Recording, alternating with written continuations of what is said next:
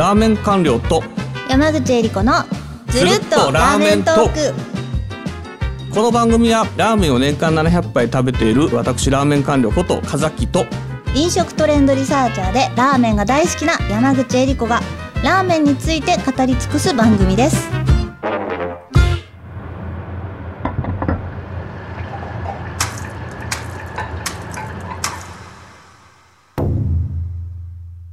38回目のテーマははい。ラーメンの新トレンドについてその2です。まあさっきその1って言ってたからそれはその2になるよねそうですよ。山口の甘え企画その2でございます。よろしくお願いします。このその1の時に言ったけどその1で結構言い過ぎてその2で何言おうかなっていうふうに思っているんですけどね まあワクワク、いやーまあこんな別にトレンドって別に僕が作るわけじゃないからワクワク。あのーなんでしょう 頭の中でこのひねってこう出てくるようなものもないんだけれども、はい。まあ、今回、ここ1年かな、コロナによる行動制限がなくなってるのは正確な表現なんだけど、多分はい、それで結構進展がいいのができてきてるって話はもう何回もここでしていて、そうですね。ははいい。もうこれ多分皆さん工の皆さんの頭の中に刻み込まれてると思うんですけれども、今年の顕著な特徴は、ズバリ言うと優秀で美味しいつけ麺、めちゃめちゃハイレベルなつけ麺が多いっていうことを、優秀でハイレベルな。つけ麺が多いです。はい。だから、つけ麺に関しては多分10年に一度あるかないかぐらいの大豊作っていうか、つけ麺そのものの歴史がそんなに、まあ大正期はあったけれども、ブレイクしたのが六輪社とか、富田とかで2005年ぐらいでしょ、はい。だからもしかするとここ20年に1回の史上初の大豊作かもしれないぐらいつけ麺が増えている。これはまあ一個トレンドになる。これ関東のトレンドですけどね。はい。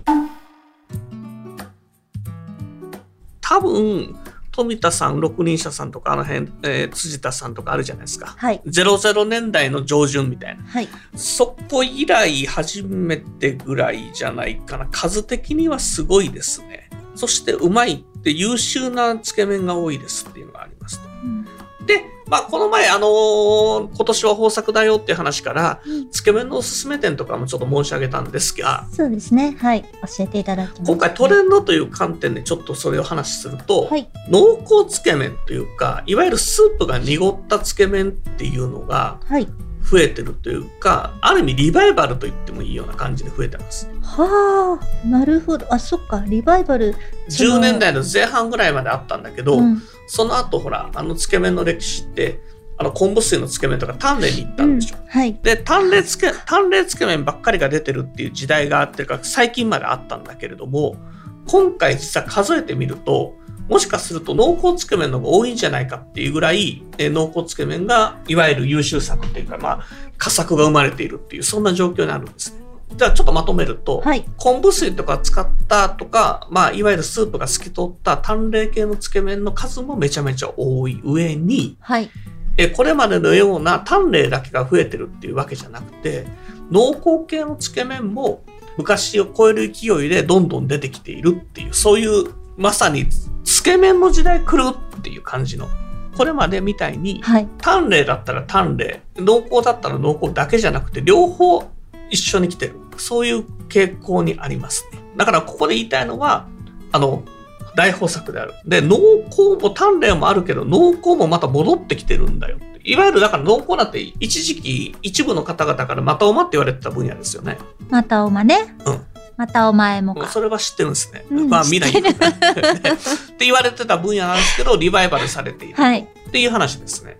で、これはどうしてかっていうところの言うのは野暮なんですけど、うんあのーちょっと前にお話しした、今年じゃつけ麺専門店の数が増えてるのかっていうと別にそんなでもないですよ。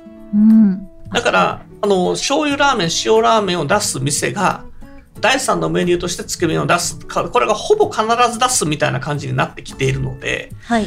要するに醤油ラーメン、塩ラーメンの数だけつけ麺の数が増えると。で、そのつけ麺も、もともとのベースの塩ラーメン、醤油ラーメンとかが淡麗だったら淡麗つけ麺になるし、ベースの醤油ラーメン、塩ラーメンが濃厚系だったら濃厚つけ麺になる。これはじゃあ、つまりもう、令和大つけ麺時代の到来ってことですね。ものすごいあれですね。なんかこのメインのところは僕が喋って、だからそんななんかこう、美味しそうな感じで。若干イラッときたけど。ごめんなさい、ごめんなさい。いやいや、全然。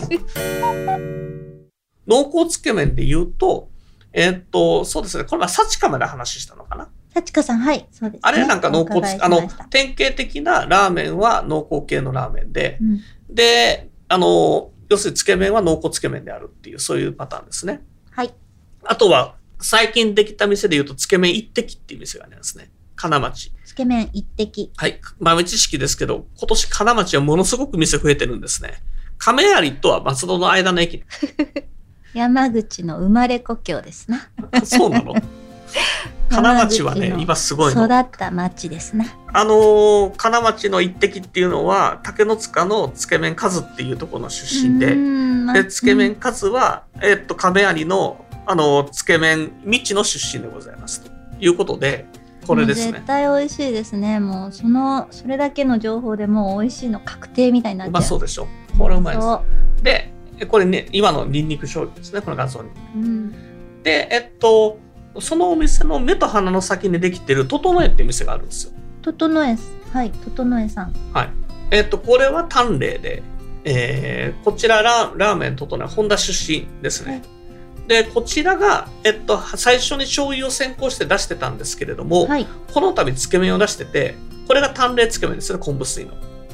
ああ美しいですね。はだから、こういう淡麗つけ麺とさっきの一滴のような濃厚つけ麺っていうのが同時に急増しててガッと増えてるっていうのが今年のつけ麺シーンなので、はちょっと異次元かな？ここあ、ですごいですね。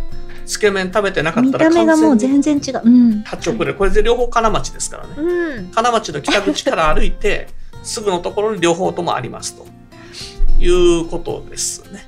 といった感じでですね、まあ、あの濃厚つけ麺、淡麗つけ麺ともに非常に優秀な店が多く、しかもあのレベル的にですね、えー結構高い感じで広がってるっていうのもありますし、はい。えーとあとは例えば、ノスタルジックつけ麺みたいなね、ちょっと昔懐かしい味のつけ麺っていうのも増えてるっていう、これはまあちょっとちなみに的な情報でございますが、例えば、南与野の交流。ここの南与野のはい古流さん。交流さん。はい航海の航に竜って書くんですけど、はいドラゴンの。えっと、こちらなんかは、あの、いわゆる丸腸系のつけ麺を出してますね。これなんかは、あの、濃厚と淡麗の中間ぐらいの、まあ、あの、どっちかというと濃厚に属するんですけど、まあ、スープが完全に濁ってるわけじゃなくて、半透明である。ああ。これはあの、丸腸の系統になノります。はい。はい。これなんかも結構有望株ですね。今年の中では美味しい店の一つだっていうふうに言われて。これなんか本当にそうですね懐かしい感じがしますね。はい。これはだから、もともと、あの、草加の方にある永流軒っていうお店があるんですけど、丸町系で、この永流軒出身のご主人さんが独立して、えーオープンさせたのが交流ということになります。はい。という感じで、つけ麺は、まあ、結構増えているわけです。あとは、例えば、濃厚系で言うと、えーそうですね、信義。信義さん。はい。っていう店がありまして、こちら多分、あのーえー便利な最寄り駅として荒川区の奥になりますけれども、これ濃厚つけそば、中華そばの部義、典型的ですね。ミックス系の濃厚な中華そばと、あとはあの動物魚介系のつけ麺を出すという、こういうお店っていうのも増えているということで、うんこれ、ここ2ヶ月ぐらいの店を今パッと上げていってるだけでこんなにありますからね。はい。ということで、えー結構このつけ麺というのは今年は来てるということですね。あと面白いのが、この前も話しましたけれども、まあ別の意味で、やっぱりズワイザーラーデンとかもこれ濃厚系になりますよね。はい。高田の馬場。これはこの前、あの紹介した10件の中に入ってると思いますけど、はい。言ったところで、えーつけ麺は今年はめっちゃめちゃ来てるよと。超豊作だよと。令和大つけ麺時代だよと。今言わ言わせました。すいません。嫌そうな声で言ってくれる。では大つけ麺時代の到来ということですね。はい。ということで、えっと、結構出てますということで、これからもこの勢いは止まることはないというのは、大体がつけ麺専門店じゃなくて、とメインにラーメンを出してて、第二のメニューとしてつけ麺を出してるっていうケースがほとんどなので、つけ麺一本でやってるところっていうのは結構、あの、つけ麺が受けなかったら無理なんですけど、はい。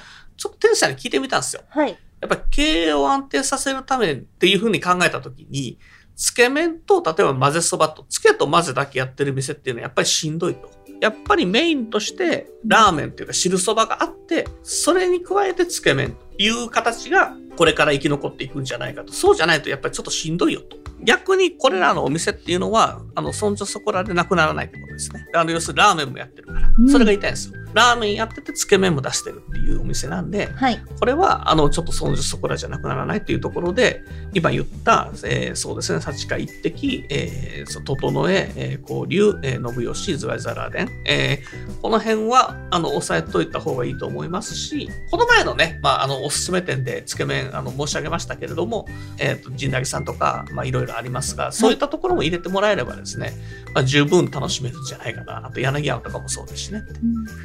今回の、えー、と新トレンドの特徴は、まあ、つけ麺がブームだっていうだけじゃなくて濃厚つけ麺がリバイバルしていてこれまで濃厚つけ麺ってどっちかというと減りこそすれあのあんまり増えなかったもう一時期増えすぎて、あのいいものだけしか残ってなかったんでっていうことではい増えてなかったんですが、ここに来てあのガッと非常に美味しい店優秀な店が増えてきたっていうところで濃厚つけ麺ファンにとってはですね今いい時代じゃないかなと思います。うん、ありがとうございます。はい。今日ね、6店舗出していただきましたけれども、まあ、あの前のも入れると多分15店舗ぐらいありますけど、はい。まあ令和大つけ麺時代が到来したってことでね。すっごいありがとうございます。大つけ麺博みたいですけどね。大公開時代みたいな感じですけどまあとりあえずキーワードはつけ麺。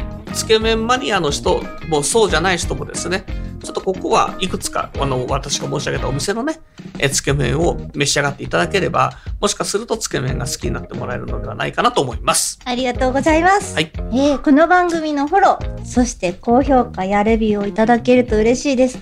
本当に今日のね、あの、情報も濃密なつけ麺のお話ですごく勉強になりました。ありがとうございます。ありがとうございますハッシュタグずるっとラーメントークをつけて、ツイッターでつぶやいていただけると嬉しいです。ぜひね、お店に行ったらこうだったよとかそういうのも書いていただけたらと思います。えーぜひよろしくお願いします。ありではますまた次回おお会いしましょう。ありがとうございますありがとうございます。